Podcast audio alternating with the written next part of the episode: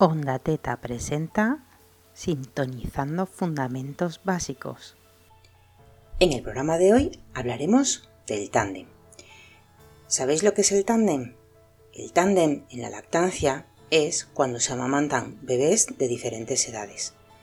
Para que se produzca el tándem hay que eh, tomar la decisión en una fase previa.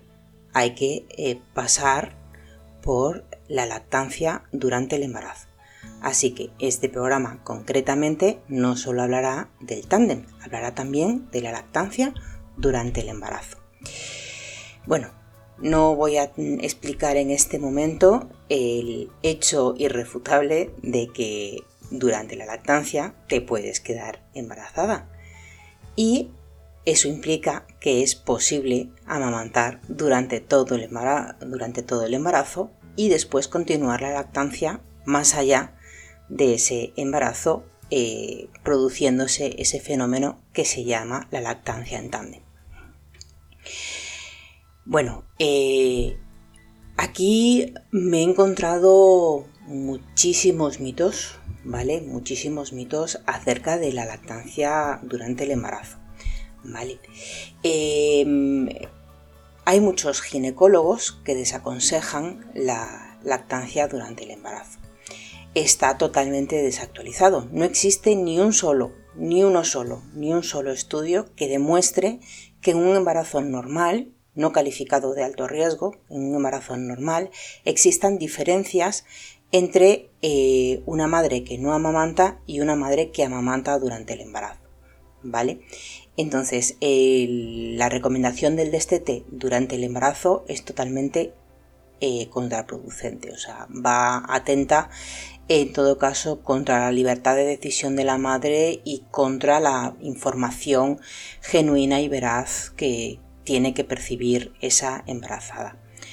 Hay varios hechos que tenemos que conocer en el momento en el que nos comunican un embarazo mientras estamos lactando. Primero, eh, hay una base real, ¿vale? Y hay, sí que hay un caso, hay un caso en el que está contraindicada la lactancia durante el embarazo y es eh, cuando tenemos o cuando sufrimos un embarazo de alto riesgo por contracciones uterinas, ¿vale? Cuando sufrimos un embarazo de alto riesgo en el que se prescribe no mantener ningún tipo de relaciones sexuales. Vale, es en el, en el único caso en el que no está, eh, donde no está recomendada la lactancia. ¿Por qué? Porque como sabéis todas ya a estas alturas, eh, para que se produzca la inyección de leche, la madre eh, genera oxitocina y la oxitocina provoca unas pequeñas contracciones uterinas eh, similares a las contracciones de Braxton, que van de diferentes intensidades dependiendo de la semana de embarazo en la que esté esta madre, pero nunca son contracciones que, que desencadenen un parto. ¿vale? Son pequeñas contracciones uterinas similares, de una intensidad similar a las que se mantendrían durante eh, una relación sexual normal y corriente. Eh, ni, siquiera, ni siquiera estamos hablando de tener un, orgasmo, ¿vale? Estamos hablando de una relación eh, sexual normal. Vale, entonces el único caso en el que está prescrito el abandono de la lactancia sería pues ese, un embarazo de alto riesgo por eh, contracciones uterinas. Es en el único caso. En el resto de casos no existe ninguna, ningún estudio, ninguna documentación que demuestre que la duración de los embarazos sea diferente, no hay diferencias significativas, no, no hay partos prematuros, ni, ni existe mm, bebés con CIR, con, retraso del crecimiento intrauterino, ni la madre sufre más anemias, ni afecta negativamente, no afecta. El lactar durante el embarazo no afecta al feto ni a la madre, ni afecta a la duración del embarazo, ni afecta a nada, ¿vale? El único, el único caso en el que, las, eh, en el que se recomendaría abandonarla sería con un embarazo de alto riesgo por contracciones uterinas. ¿vale? Otra cosa sería si, por ejemplo, durante el embarazo sufres una patología que necesite ser medicada y la medicación sea incompatible con la lactancia, lo cual es raro también, es muy raro, consultadlo con el lactancia. ¿Por qué? Porque eh, una medicación que traspasa la barrera placentaria eh, es una medicación, o sea, una medicación que se excreta por la leche es una medicación que se eh, que traspasa la barrera placentaria, ¿vale? Porque la barrera placentaria tiene una permeabilidad menor, inferior que la lactancia materna, que las glándulas mamarias. Por lo tanto, si se excreta por la leche materna, en mayor medida se tiene que, que traspasar la barrera placentaria. Por lo tanto, no tendría sentido que os estuvieran dando una medicación que fuera eh, que fuera inadecuada para, vuestro bebé. ¿Vale? Entonces es importante que si os recomiendan el destete por una medicación, si os recomiendan el destete, primero preguntad por qué, ¿vale? Porque una recomendación vaga no vale. Lo siguiente, cuando os expliquen el, el motivo, cercioraros de que es un motivo, un motivo real.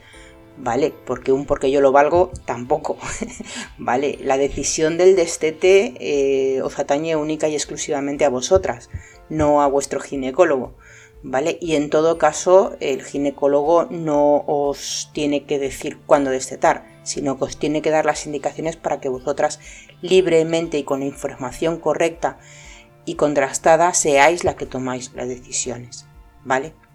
Pero en un embarazo normal, incluso en embarazos de riesgo que no tienen nada que ver con las contracciones uterinas, la lactancia durante el embarazo no tiene ningún tipo de, repercusión negativa, si bien tiene repercusiones positivas, ¿vale? Tiene repercusiones positivas en el, en el futuro recién nacido. ¿Qué hay que saber durante, durante el embarazo de cara a la lactancia en tándem? Bueno, lo más probable es que eh, lo primero que notéis sea la bajada de leche. ¿Vale? Existe, es, cierto, está documentado, existe una bajada de producción entre el primer y segundo trimestre, existe una bajada de, producción de alrededor un 70%, 80%, dependiendo de las glándulas mamarias que tengáis. Y eso está documentado, o sea, es, cierto, vuestros pechos digamos que se resetean para prepararse para la nueva, para la nueva lactancia. Por lo tanto, sí baja la producción. Si el nuevo embarazo se produce dentro de los seis primeros meses de vida del, hermano mayor, es importante que habléis con el pediatra porque hay que, eh, habría que suplementarlo dentro de los seis primeros meses de vida. Entre los 6 y los 12 meses de vida, habría que hacerle un seguimiento, un control al niño, ver cómo lleva la alimentación complementaria, ver cuántas tomas hace, para mm, valorar la posibilidad de una suplementación a la lactancia materna con leche artificial. ¿Vale? Porque sí que es cierto, leche artificial, leche donada, porque sí que es cierto que, está documentada que hay una bajada y luego hay una subida, es decir, no es que sea mantenida durante todo el embarazo esta bajada, sino que hay una bajada, posteriormente el bebé con la succión vuelve a aumentar la producción, pero eh, es, normal. De hecho, eh, más de la mitad de los niños, de los hermanos mayores, se suelen destetar en el primer trimestre y hacia un 25% más en torno al segundo trimestre. Es decir, que al finalizar el embarazo, más de un 70% de los, de los hermanos mayores se destetan durante el proceso. Eso no quiere decir que ese vaya a ser tu caso, ¿vale? Porque como ya sabemos, em, la teta es algo más que la comida, ¿vale? La teta no es solo leche, hay más cosas, entonces existe una eh, un vínculo de apego que dependiendo de la edad que tenga ese hermano mayor o esa hermana mayor y dependiendo de las circunstancias se puede mantener a, lo largo de todo el embarazo y posterior eh, eh, tándem. Vale. Sí que algo muy frecuente y que comunican muchas madres durante el embarazo es la hipersensibilidad de los pechos. Vale, esto es algo normal.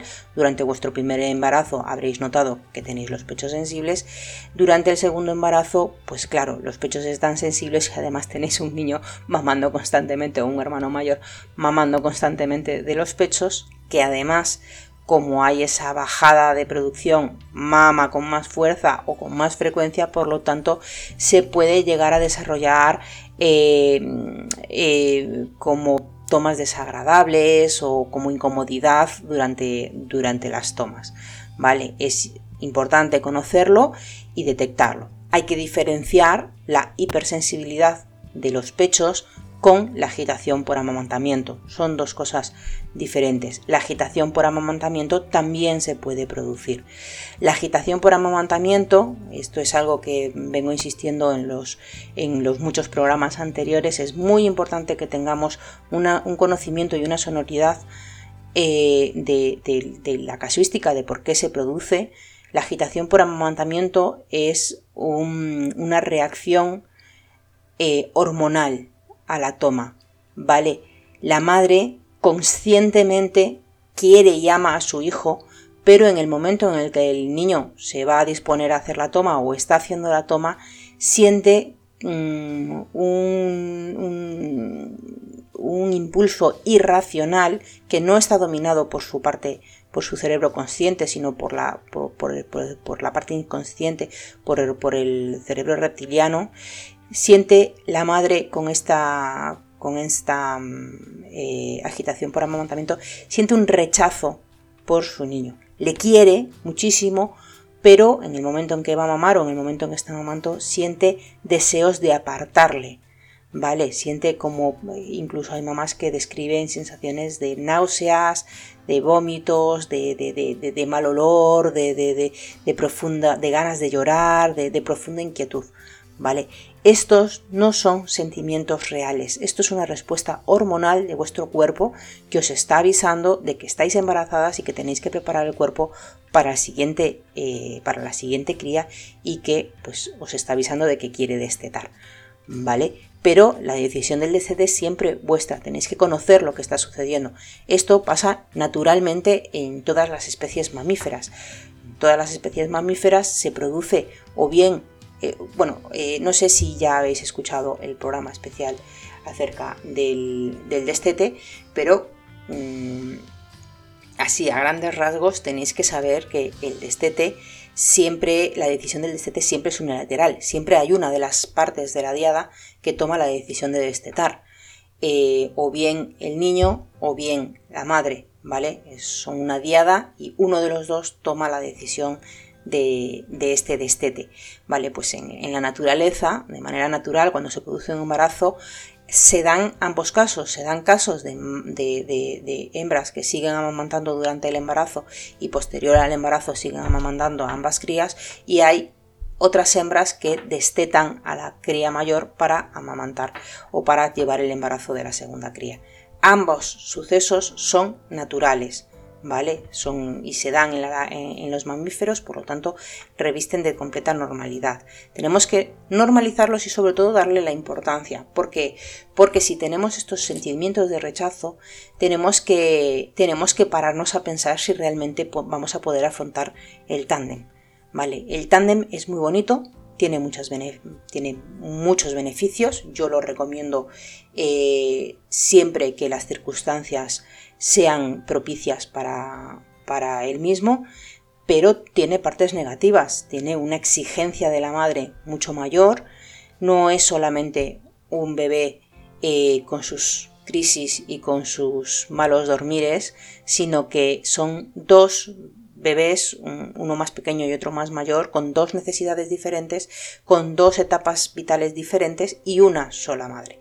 Por lo tanto, si se toma la decisión del tándem, hay que tener un apoyo alrededor, hay que tener un entorno favorable y hay que saber a lo que nos estamos enfrentando, que eventualmente puede ser muy complicado, mm, puede coincidirnos, pues por ejemplo, la crisis de los 3-4 meses nos puede estar coincidiendo pues, con la crisis del año o con la crisis de los dos años del mayor y puede ser muy difícil, puede llegar a ser muy agotador. ¿Vale? Por lo tanto, es importante saberlo. Por otra parte, también están los efectos psicológicos. El extremo agotamiento y la agitación por amamantamiento no son cosas que tengamos que ignorar. Tenemos que darle la debida importancia y tenemos que saber si vamos a poder afrontarlo, ¿vale? Porque si existen dudas acerca de si vamos a, ser capaces de afrontarlo, hay que ser responsables, responsables y em, tomar la decisión adulta de terminar con la lactancia. ¿Vale? Eh, a veces es, difícil tomar la decisión, hay muchas madres que se resisten a tomar la decisión, aunque ves todo el caso y ves que realmente la mejor decisión es esa, ¿vale? Independientemente de la salud física y psicológica del, bebé, también hay que tener en cuenta la salud física y psicológica de la madre, y hay veces que ves casos en los que dices, tu mejor o tu única opción es el destete porque realmente no tienes más manos. ¿vale? Madres de tres, madres de cuatro, madres que no tienen eh, entornos eh, familiares que les presten apoyo, que no pueden, madres que están con gemelos y con el niño mayor de, en tándem.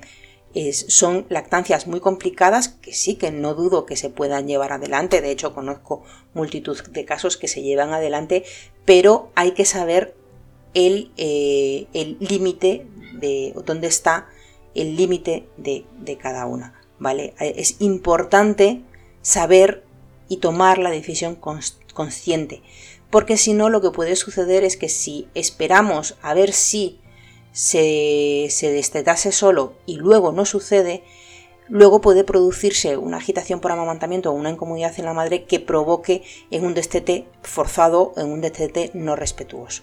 ¿Vale? Entonces, en el momento en el que sabemos que estamos embarazadas, tenemos que hacer esa introspección, pensar qué es lo que queremos, qué es lo que nos, funciona y podemos encaminar un destete respetuoso ayudando a esa naturaleza que nos está bajando la producción y podemos encaminar un, destete respetuoso o al menos si no es un destete respetuoso podemos pactar tomas, limitar tomas, ¿vale? Dependiendo de la edad del, mayor, pues podremos eh, tomar muchas decisiones, ¿vale? Pero una vez que, tomamos esa decisión, pues tenemos que, llevarla hasta el final. Si bien es cierto que podéis ver cómo se suceden los acontecimientos e ir actuando respetuosamente según se suceden. Si queréis hacer tándem, pero pues os, seguís adelante, si se desteta, pues bueno, ¿qué le vamos a hacer? Y si no queréis hacer tándem, pero el destete se va alargando y llega un momento en el que se produce el tándem, pues eh, si podéis físicamente hacerlo, que no lo queréis hacer más aceleradamente, pues perfecto. tiempo a cambiar de idea siempre tenéis, ya lo sabéis. Pero eh, también es cierto que la lactancia es cosa de dos. También tenéis que tener en cuenta que hay un bebé por medio y tenemos que tener eh, en cuenta, tenemos que, valorar sus sentimientos y su propio proceso. ¿Vale? Son dos procesos que se producen simultáneos. ¿Por qué recomendar la lactancia en tándem? La lactancia en tándem es muy beneficiosa.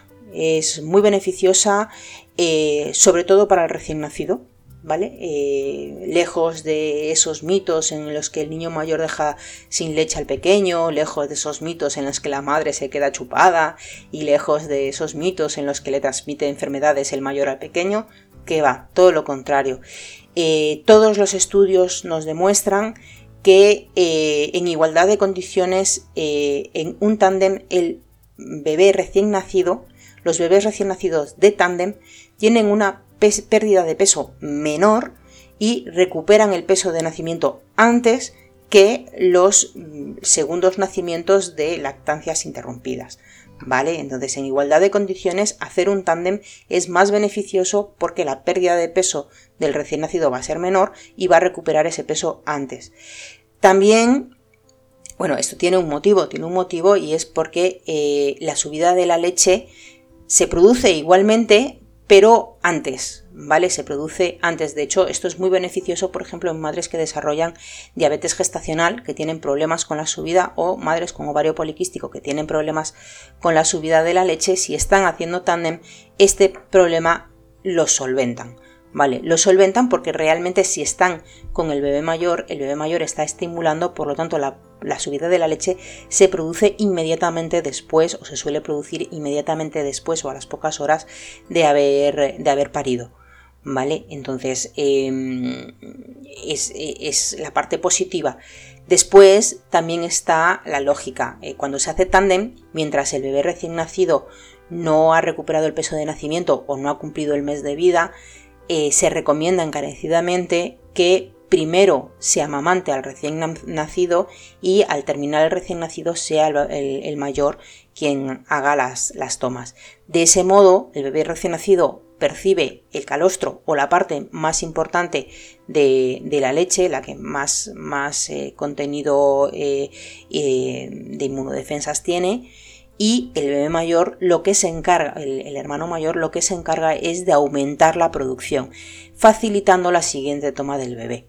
¿Vale? Por lo tanto, si siempre mantenemos este orden de primero el el recién nacido y luego el hermano mayor, nos vamos a garantizar que el bebé pequeño, que el, niño pequeño no se quede nunca sin leche, que ya sabéis que eso es imposible, que los pechos son fábricas, no son almacenes, pero garantizamos que además no solo que no le robe la producción, sino que además tenga la parte sencilla, o sea, la leche más fácil de extraer, que es la del inicio, la del inicio y la intermedia, ¿vale? Quedando la más grasosa, la, la más difícil de extraer para el mayor, que ya es más mayor y eh, por lo tanto es más eficaz con la succión. Entonces, pues ahí, ahí está. También ayuda muchísimo con el tema de, los agarres, ¿vale? Una madre con, con, una lactancia mantenida sabe controlar mejor los agarres. ¿Vale? También hay una mayor estimulación del pecho, evita ingurgitaciones mamarias, es mucho más menos probable que se tengan eh, mastitis o, problemas de, relacionados con la ingurgitación, durezas, falta de enganche, eh, mm, la piel muy roja, todo eso se evita haciendo el, el tándem y estando con el pequeño, o sea, perdón, con el hermano mayor eh, en la lactancia, ¿vale? ¿Cómo es, el, ¿Cómo es el proceso de inicio en la lactancia en tándem, o sea, hemos pasado este, este embarazo, este embarazo normal, no tenemos, no vamos a tener ningún problema, no se nos va a adelantar el parto por las eh, por la lactancia, si bien pues eso tendremos las contracciones de Braxton, que eventualmente las tenemos todas, seamos primerizas o, o, sea nuestro segundo o tercer embarazo, las contracciones de Braxton eventualmente pueden suceder. Tenemos nuestro bebé, si el bebé iba a ser un CIR iba a ser un CIR igualmente. Un CIR es un crecimiento intrauterino retardado. Si iba a ser un CIR, un CIR iba a ser un CIR independientemente de la lactancia de la madre o no. ¿Vale? O sea, es un mito, no hay ningún estudio que corrobore que la lactancia materna provoque CIR, no hay ninguno, de hecho, yo conozco más CIR de, madres que no hacían lactancia que de madres que estaban haciendo lactancia durante el embarazo. Por lo tanto, y además es que no hay estudios que demuestren que el CIR esté relacionado con la lactancia en el embarazo y tampoco con el, con el adelanto del parto. Hay un fenómeno muy interesante que, a mí realmente me, maravilla cómo funciona el, cuerpo humano y cómo funciona la lactancia. Eh, los estudios, los estudios siguen todavía, pero se ha observado que cuando el parto se produce de manera espontánea y la madre está amamantando al hermano mayor, aproximadamente 7-10 días antes de que se desencadene el embarazo, la leche, que es leche madura, eh, cambia la composición y se convierte en precalostro. Precalostro es justo lo anterior al calostro, no, no es un calostro calostro, pero tampoco es una leche del inicio ni tampoco es una leche madura, es una leche que es una composición única, con unas defensas únicas y que es, que es maravillosa en sí misma, ¿vale? Tiene unas propiedades organolépticas que es que es, imposible replicar. La, en general, cualquiera de los, de los cuatro tipos de leche, precalostro, calostro, leche eh, del inicio, leche de transición y leche madura, los cinco tipos, perdón, eh, cualquiera de los cinco tipos de, de clasificación de la leche materna es completamente imposible de replicar en un laboratorio. Vale, eh, no se ha conseguido a día de hoy ni siquiera acercarnos a un 20% de las propiedades organolépticas que tiene la leche materna. Mm, uno de los motivos por los que yo insisto tanto en que la leche materna siempre es mejor que la, leche artificial y, nunca, es mala. Pero bueno, se produce este, este, este fenómeno que me parece impresionante y es que vuestro cuerpo ya sabe cuando se va a desencadenar el parto. Entonces, entre 7 y 10 días antes de que se desencadene, vuestro, vuestro pecho cambia y comienza a generar precalostro. Este precalostro no es malo para el bebé mayor. Muchas madres me preguntan preocupadas si, si es malo que el mayor tome eh, el precalostro o el calostro, o incluso si se les va a agotar, porque existe pues como esa leyenda popular, ¿no? de que el calostro es finito. Pero el precalostro no lo es. Hasta que se produzca el, parto, el precalostro no, no es finito, se, va a producir siempre. Siempre que el mayor tome precalostro, se va a seguir produciendo. ¿Vale? Eh, eh, luego hablaré más concretamente del calostro una vez del parto, pero el precalostro, lo que hay antes del parto, esto el bebé mayor puede el hermano mayor puede tomarlo siempre, es muy beneficioso, tiene unas propiedades eh, de defensas impresionantes, mm, una carga inmunológica tremenda, es una vacuna en sí misma, le estáis dando mm, oro oro eh, líquido y es muy importante que lo tome. Lo que vais a notar probablemente es que va a tener ligeras diarreas, la caca le va a oler un poco, se le pueden volver un poco, un poco espumosas las, las cacas como si fueran las cacas de un, de un bebé recién nacido, ¿vale? Porque la, la composición de esa leche tiene unas altas propiedades y sí que comerá menos. ¿Vale? Comerá menos y comerá y tomará más precalostro, lo cual no os debe preocupar en absoluto porque realmente yo creo que ese chute inmunológico que se le está dando mm, no tiene parangón. Entonces es algo muy positivo. Luego, una vez que se produce el, parto del recién nacido, es muy importante que eh, el recién nacido tome primero ¿vale? Lo mejor es que tome de ambos pechos y una vez que termine de hacer las tomas el recién nacido de ambos pechos, el mayor vaya a continuación para terminar el vaciado, ¿vale? ¿Por qué? Porque así garantizamos que el pequeño, que el recién nacido, toma la mayor cantidad de calostro eh, eh, que se le pueda disponer, ¿vale? Y es vital ese calostro, ese calostro, no el precalostro, no lo que hay antes, ese calostro sí que es finito, ¿vale? Tenéis pues hasta la subida de la leche, que serán pues dependiendo pues igual uno o dos o tres días, tenéis esos días de, calostro hasta que se produzca el cambio a la leche del inicio, eh, en los que es, es, no es limitado en cantidad, sino que limitado en tiempo. ¿Vale? Tenéis muy poco tiempo de producción de calostro y es importante que vuestro recién nacido disponga de él. Vuestro el hermano mayor, el, bebé mayor, ha dispuesto del precalostro, por lo tanto ha estado su tiempo de, recién nacido con el calostro más el tiempo de precalostro antes de nacer su hermano. Tiene una carga inmunitaria mucho más alta que el pequeño. Entonces es muy importante que el pequeño tome ese calostro, muy importante. Pero para garantizar esa subida de leche y para, para garantizar esa regulación, es importante que después de que mame el recién nacido, ponerse al mayor, ¿vale? Al menos tiene que hacerse así hasta que el recién nacido recupere el peso de nacimiento. La recomendación general sería mantenerlo durante el primer mes de vida, es decir, mientras se considere recién nacido. Una vez que se deja de considerar recién nacido, es decir, cuando ya llega a la, semana 5 o 6, ya podéis establecer la lactancia como vosotras decidáis, como sea más cómodo. Podéis hacer primero un bebé, primero el pequeño y luego el mayor. Podéis amamantar simultáneamente cada uno en un pecho y luego cruzároslos. Podéis eh, eh, asignar un pecho a cada uno. Si asignáis un pecho a cada uno, recordad rotarlos.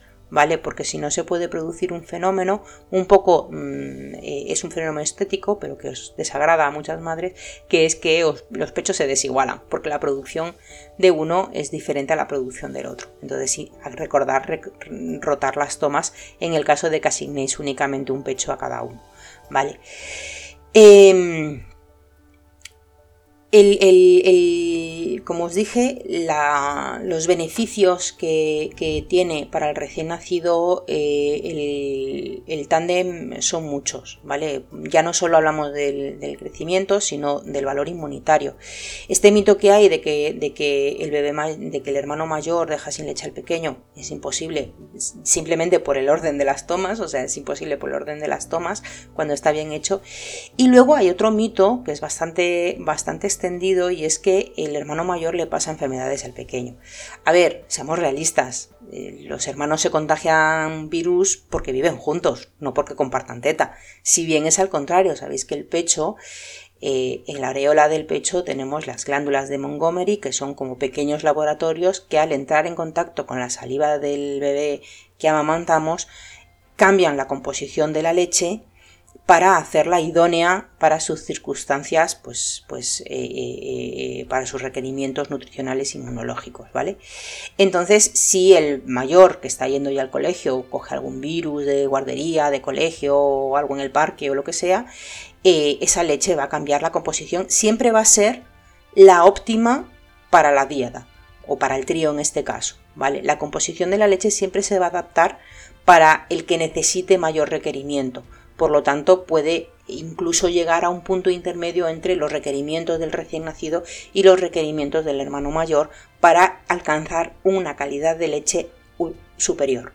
¿Vale? Por lo tanto, es al contrario. Al contrario, el bebé se ve beneficiado de la protección inmunológica de la madre, porque la madre cuando está enferma le pasa los factores inmunitarios al recién nacido, y además del hermano mayor que también está mamando y que también el organismo eh, inmunitario de la madre está protegiendo al hermano mayor y por ende, por extensión, también al pequeño. Es, es fantástico, es fenomenal. Yo es que son estas cosas de la lactancia eh, eh, cuando eres inmunodeprimida como, como yo, que me funciona muy mal, son cosas que te llaman tanto la atención y que dices tú, pero qué bien funciona el cuerpo, ¿no? Qué, qué inteligente es, es, es el cuerpo. Em, aquí Lógicamente, cuando llega el momento del tándem tenéis que planificar las tomas, ¿vale? Esto es un proceso que tenéis que trabajar con el hermano mayor durante el embarazo. Tenéis que explicarle al hermano mayor o a la hermana mayor eh, que eh, cuando nazca el nuevo bebé, el nuevo bebé tomará primero y él irá después, ¿vale? Al principio, al principio el mayor es normal que quiera mamar cada vez que mama a su hermano pequeño es importante gestionar bien este, este, eh, este, fenómeno. Es normal, es normal que coma menos, es normal que le, cambie la composición de las cacas. Vale, entra dentro de la normalidad. Pero la madre tiene que imponer límites eh, en función del estado emocional del, niño, de la tolerancia, de la demanda, de, la edad también, ¿vale? Tenemos que eh, ser respetuosos porque hemos tenido tiempo para hacer un destete durante el embarazo. Si no lo hemos querido hacer, eh, eh, pues tenemos que respetar el proceso. Acaba, es un cambio muy grande y no se trata de competir por la, por la dieta, pero sí que el hermano mayor puede verse desplazado por la llegada del, del nuevo hermano. Entonces, para evitar eso, tenemos que intentar gestionarlo bien. ¿vale? Si tenéis dudas acerca de la gestión, es importante hablar con alguna asesora. Y, bueno, eh, las vivencias de, las madres en torno a, la lactancia en tándem hay de todo. Hay muchas madres que se meten al tándem un poco por desconocimiento, ¿vale? Por esa estampa idílica y bucólica de tener a dos hermanos mamando pero realmente no han analizado el trasfondo y el, ejercicio de, compromiso que, iba a tener el, el tándem. Y luego se les hace muy cuesta arriba y se producen muchos destetes eh, unilaterales, muchos destetes bruscos, inadecuados y bueno, esto produce rencillas entre hermanos, el mayor dependiendo de la edad puede llegar a entender o asimilar que ha sido desplazado en favor del pequeño, entonces todas estas cosas tenemos que analizarlas bien a lo largo del embarazo y saber muy bien lo que queremos hacer. ¿Vale? Sobre todo cuando empieza a aparecer pues, cosas como la agitación por amamantamiento, porque si bien es cierto que la sensibilidad por eh, en los pezones al final va a desaparecer cuando, cuando nazca el nuevo bebé, eh, la agitación por amamantamiento es posible Es posible, ¿vale? No digo que vaya a suceder, pero es posible que no desaparezca, sino que se agrave. Entonces, eh, cada una tiene que ser suficientemente adulta y responsable para saber las circunstancias en las que está viviendo y las decisiones que tiene que tomar al respecto y cómo quiere criar a, a su hijo. Es importante no sentirse culpable. El destete forma parte de la lactancia, ¿vale? Cuando la lactancia se convierte en algo que no es placentero, deja de ser. La lactancia tiene que ser algo feliz, si no, no tiene que ser. ¿Vale? Es importante que os sintáis empoderadas y que eh, podáis llegar al punto de respeto por una misma de decir, es que tengo que parar, aunque me gustaría seguir, pues estas son mis circunstancias, soy una persona adulta y sé cuándo hay que decir que no. Porque a veces hay que saber cuándo decir que no. Y otras veces hay que saber cuándo seguir adelante. También es cierto. ¿Vale? Conozco una gran cantidad de madres, un nutrido grupo de madres que han sufrido agitación por amamantamiento, que han tenido dificultades en sus lactancias durante el embarazo, han seguido adelante y tienen lactancias en tándem que son preciosas preciosas y, te lo reconocen, te dicen, vale, es duro, es duro porque estás con dos y tal, pero, pero me compensa. Bueno, pues esto es lo que tenéis que valorar, porque al final la decisión de hacer tándem es única y exclusivamente vuestra, ¿vale? Pero tampoco podéis perder de vista pues que el destete forma parte de la maduración de vuestro hijo mayor y que, bueno, a veces eh, necesitáis apoyo del entorno y por desgracia vivimos en una sociedad en la que el entorno a veces incluso es más es más eh, es más desfavorecedor que otra cosa vale porque eh, em, independientemente de, de, los beneficios para tu bebé por qué una madre puede decidir hacer una lactancia en tándem pues en parte por vivir la experiencia, ¿vale? Por esa estampa que os digo tan idílica y tan bucólica. Yo huyo mucho de las estampas, ya lo sabéis, insisto mucho en, que esa, esa estampa de una madre lactando debajo de un olivo, con un arco iris detrás, con los pajaritos cantando y tal, toda esa estampa de Virgen María, yo huyo mucho de eso, ¿vale? Porque representa una lactancia que no es real. La lactancia es preciosa, ¿vale? La lactancia es preciosa, pero también es muy dura y hay que saber ver la realidad. Y con el tándem a veces pasa eso. Muchas madres que han tenido eh, lactancias súper felices, que es lo normal, además, las normolactancias, las lactancias felices, vienen con esas y, vienen con esa imagen del tándem y dicen, Buah, mi lactancia ha sido preciosa, pero es que voy a darle la vuelta de la vuelta. Voy a hacer esto maravilloso ya.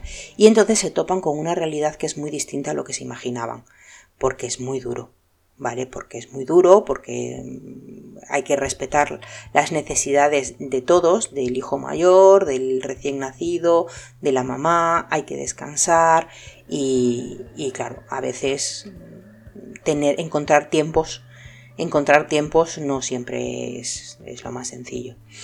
Eh, hay otras madres que, que, bueno, que simplemente han dejado fluir la situación, no han querido forzar, han querido respetar se han oído a sí mismas y han oído a su hermano mayor y luego cuando ha nacido recién nacido también lo han oído y entonces han decidido fluir.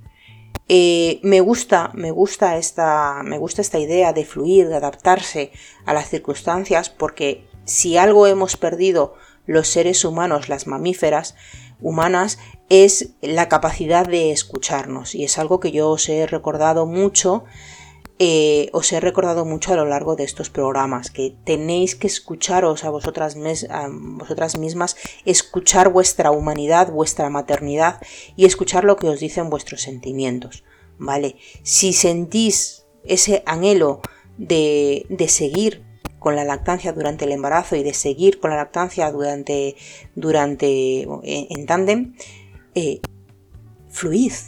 Si tenéis la posibilidad, fluid es decir, dejadlo funcionar. Es, suele ser algo, escucharse a sí misma suele ser siempre una buena idea. Entonces, fluir. También hay muchas mamás que, a pesar de las problemáticas que puedan tener o de los roles, eh, insisten en la lactancia en tándem para favorecer el vínculo entre hermanos.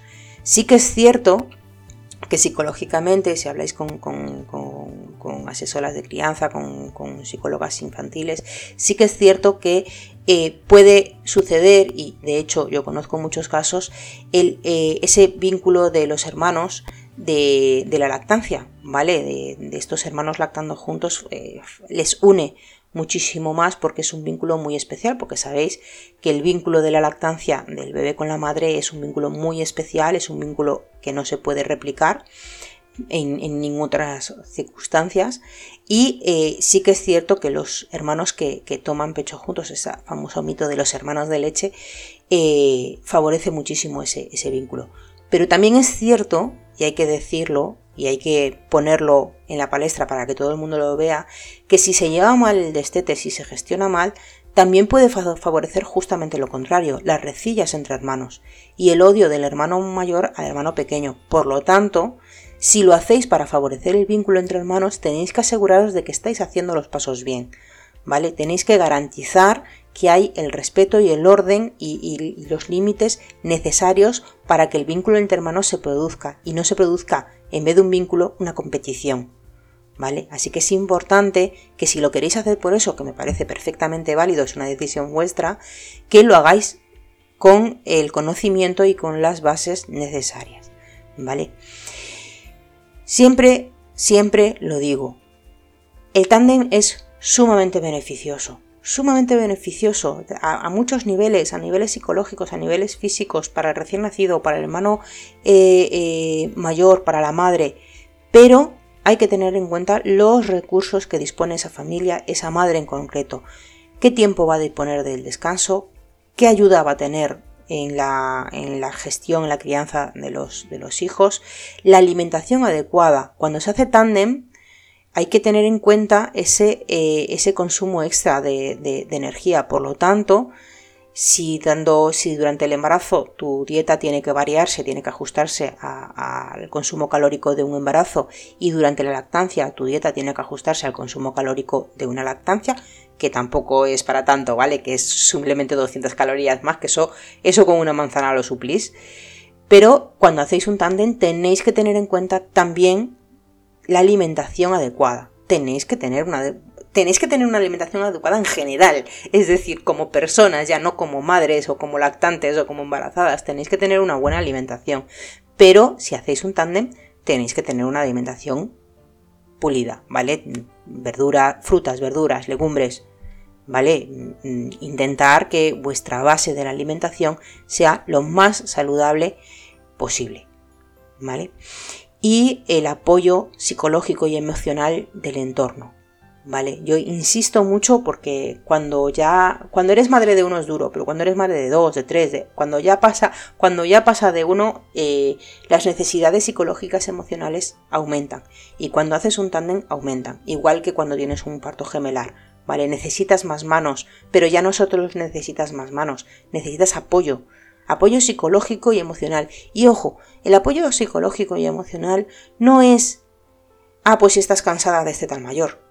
Ese no es el apoyo psicológico y emocional, ¿vale? Porque tú puedes estar cansada y sin embargo estar convencida de lo que quieres hacer y seguir adelante. Y el hecho de que expreses una queja de, ay, Dios, es que, pues es que el mayor está siempre enganchado a la teta. Que expreses esa queja no significa que estés validando a la abuela o a la tía o, a la vecina del quinto, no lo estás validando para que te responda, pues de talé que ya es muy mayor, ¿vale? Ese no es el apoyo psicológico y emocional. El apoyo psicológico y emocional es, te entiendo, lo estás haciendo bien, ánimo que esto es fenomenal, a ver que te echo una mano y, y limpio la casa, o por qué no me lo saco al parque a pasear un ratito y tú descansas, ¿vale? Esos son los apoyos necesarios, no que te digan gilipolleces, porque para, decir gilipolleces, pues mira, ya está el mundo lleno, ya te dice tonterías escuchan todos los días. O sea, así de claro.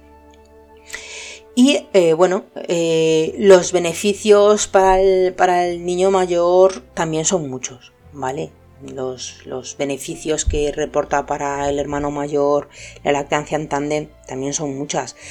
Muchas eh, me preguntan, muchas madres que están lactando durante el embarazo o que están iniciando el tándem, se preocupan por, bueno, hay una explicación que yo hago mucho en el grupo y es que hay que tener en cuenta las diferentes fases de, la toma, ¿vale?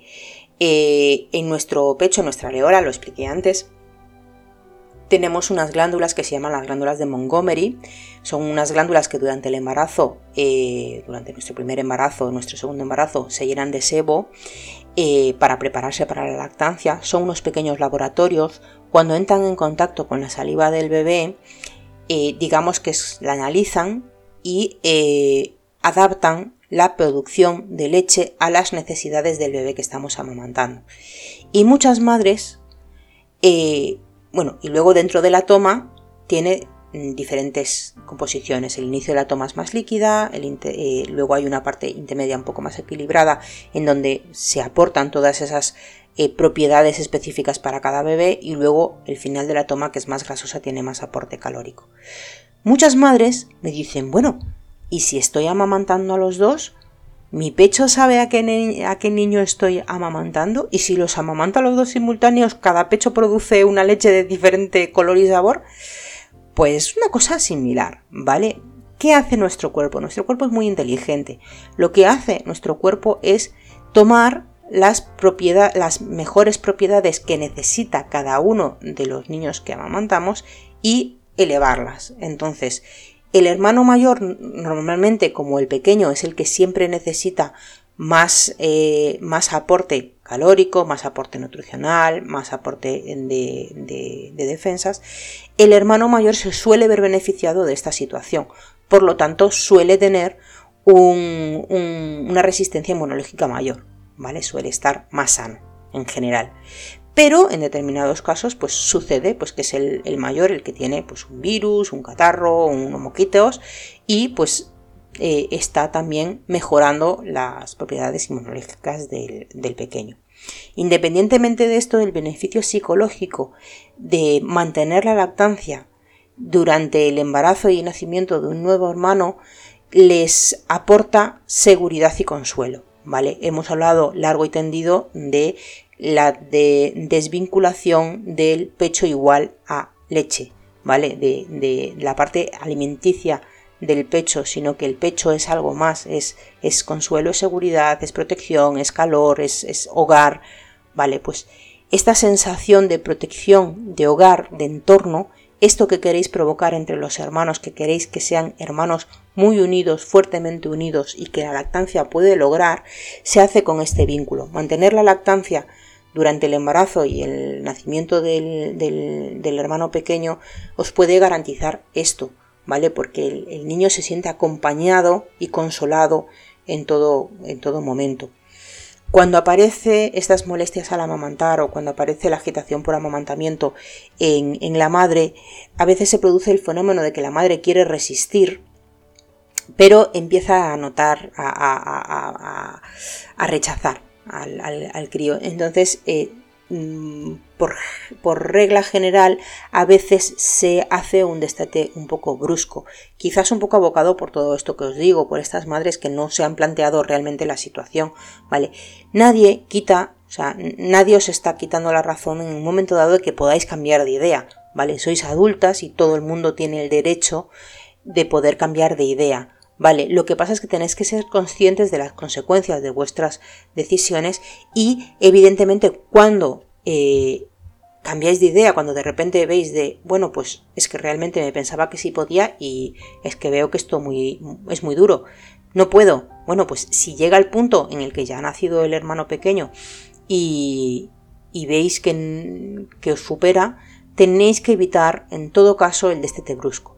¿Vale? Eh, hay que tener en cuenta el impacto de, esta situación en el, hermano mayor y tener que encaminar bien la situación.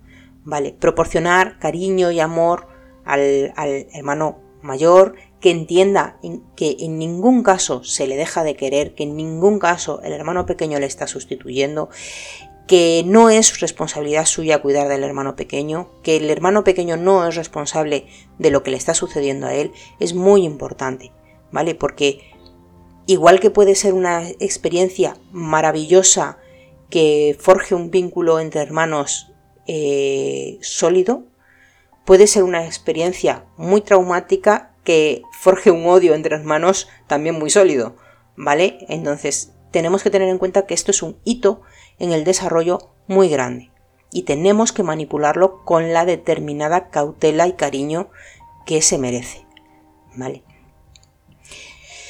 Y, bueno, realmente creo que em, lo he dicho todo un poco, un poco mm, así en general.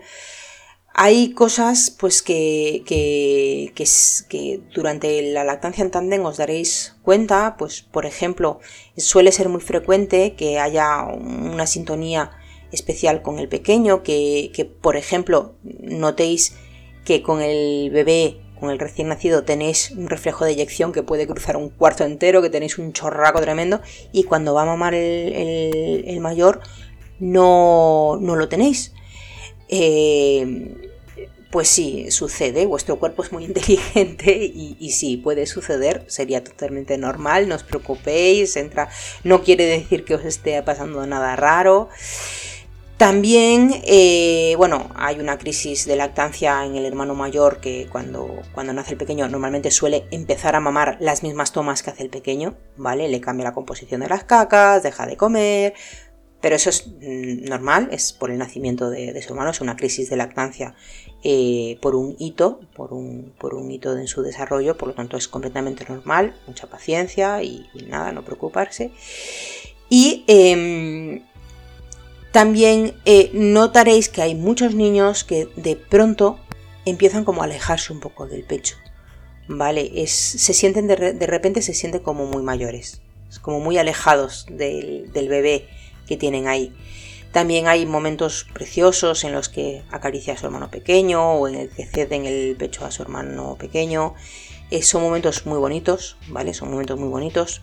También hay momentos duros en los que quieren el pecho para, para ellos solos los dos, momentos de mucha ansiedad en los que pasan de un pecho a otro como, como, como si os quisieran comer las tetas directamente, pero bueno, suelen ser mm, eh, eh, momentos de ansiedad eh, generados por, por, esa, por esa sensación, por ese nuevo ser que hay en casa que hay que conocerse, ¿vale?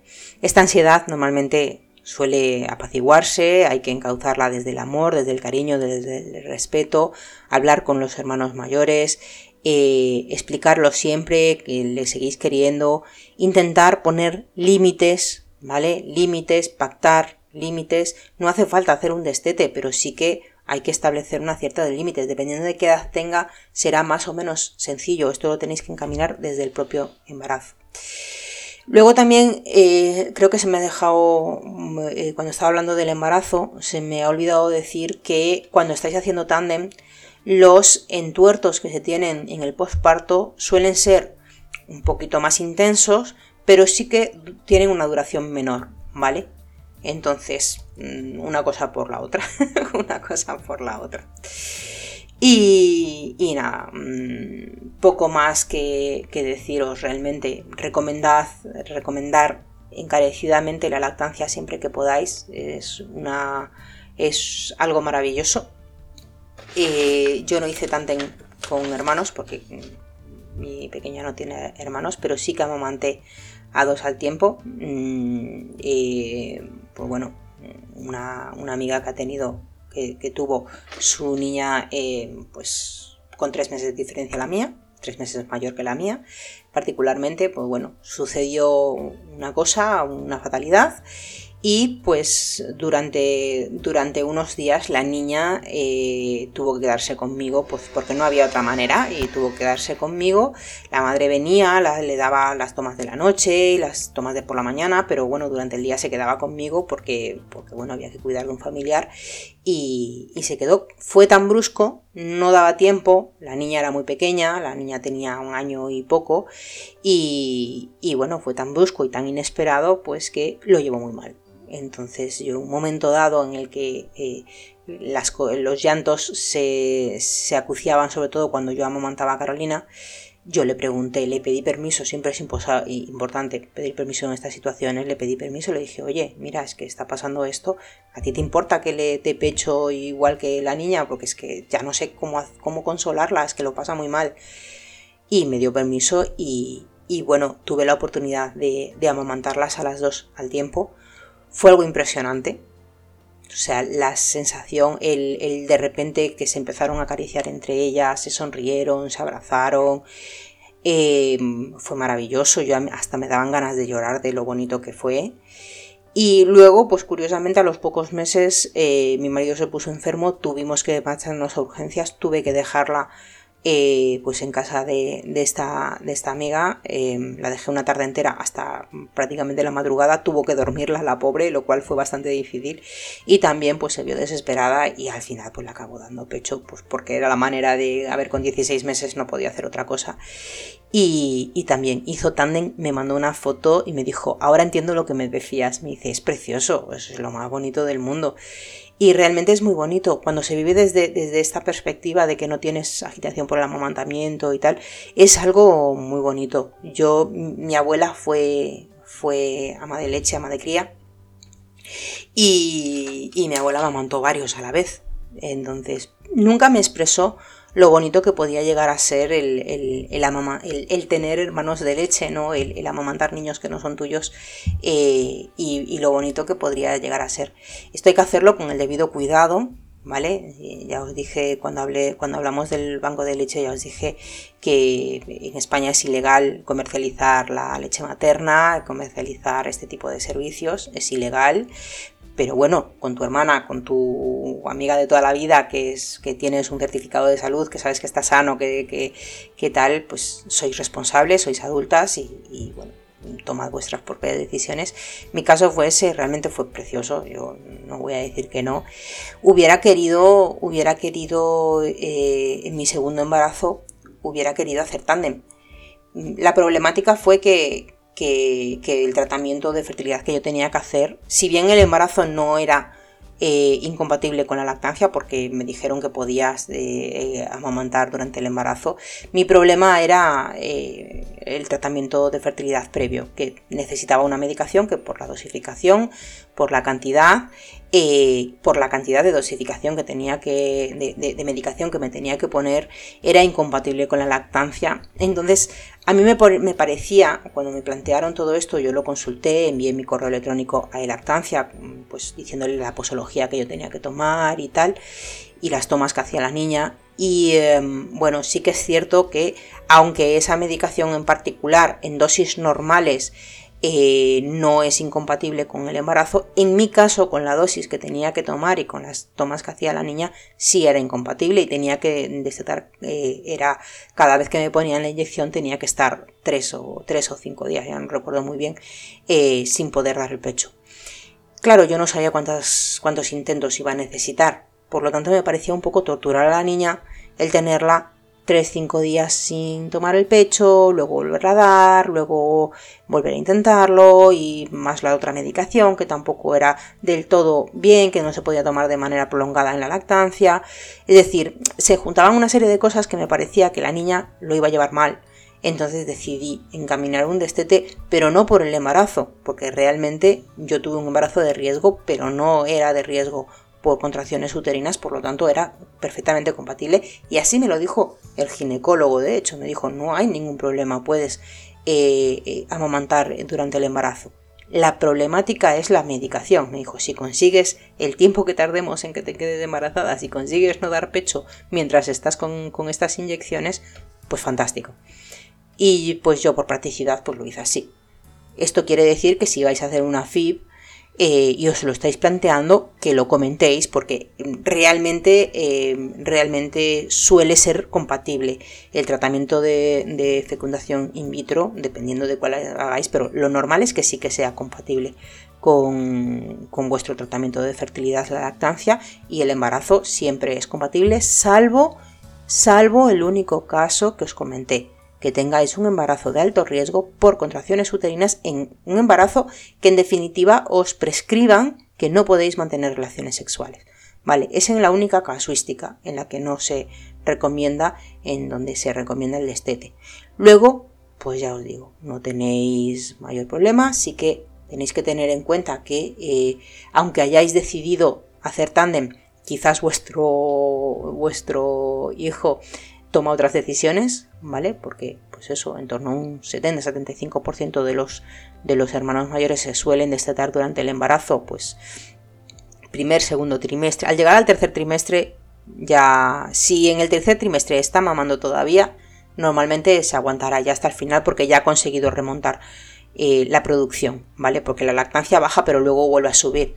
¿Vale? Baja, baja considerablemente, en torno a un 70-80% de producción baja, pero luego paulatinamente vuestro hijo lo vuelve, el hermano mayor vuelve a subir la producción y cuando se produce el parto ya volvéis a tener una producción de, leche considerable, ¿vale? Todo es el tiempo que estéis en el medio, por eso cuando se produce el embarazo dentro de los seis primeros meses de vida en los que tiene que haber lactancia eh, eh, materna exclusiva o, o lactancia artificial exclusiva es importante durante los seis primeros meses, si se produce un embarazo, os van a pautar muy probablemente la, la, la, lactancia artificial. ¿Vale? Es, altamente probable. Quizás algún, algún pediatra pro lactancia decida esperar eh, y observar, ¿vale? Observar la curva de peso, saber qué tal va, lo cual me parece perfecto, me parece que sería realmente porque no sabemos realmente las glándulas mamarias vuestras, no sabemos la capacidad de producción que tienen. Y quizás, aunque bajen al 25% de producción, ese 25% de producción sigue representando la toma de vuestro hijo. No podéis saber. O sea, mm, eh, si el resto de vuestro cuerpo funciona maravillosamente, ¿por qué va a fallar la glándula mamaria? No, no habría sentido. Y entonces, pues esta sería la, cuestión. Eh, eh, durante los seis primeros meses, pues muy probablemente os pautarán leche artificial o os harán un seguimiento.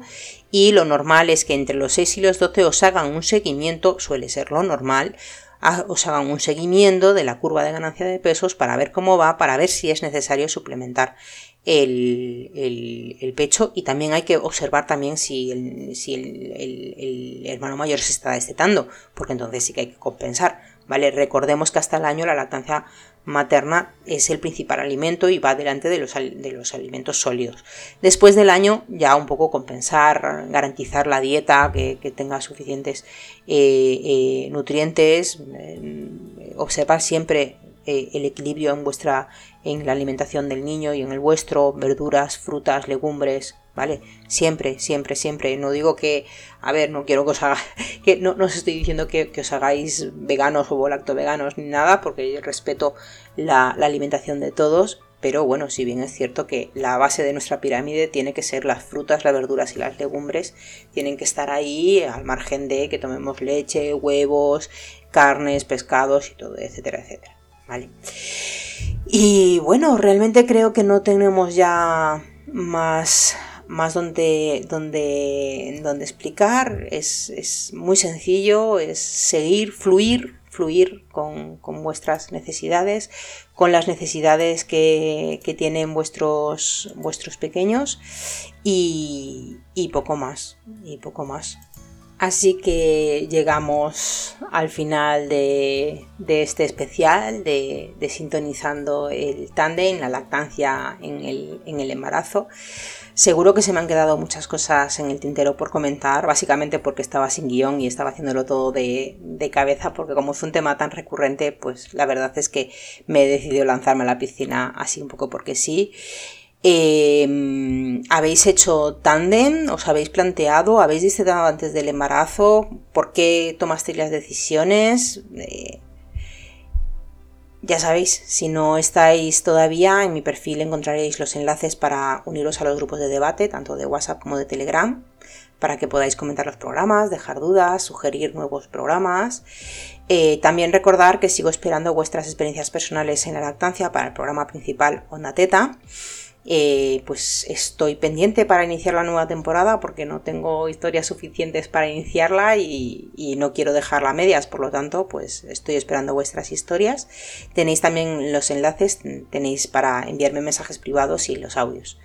Podéis encontrar todos los programas de Onda Teta y los especiales de Sintonizando eh, en las principales plataformas de difusión, buscando por el programa Onda Teta.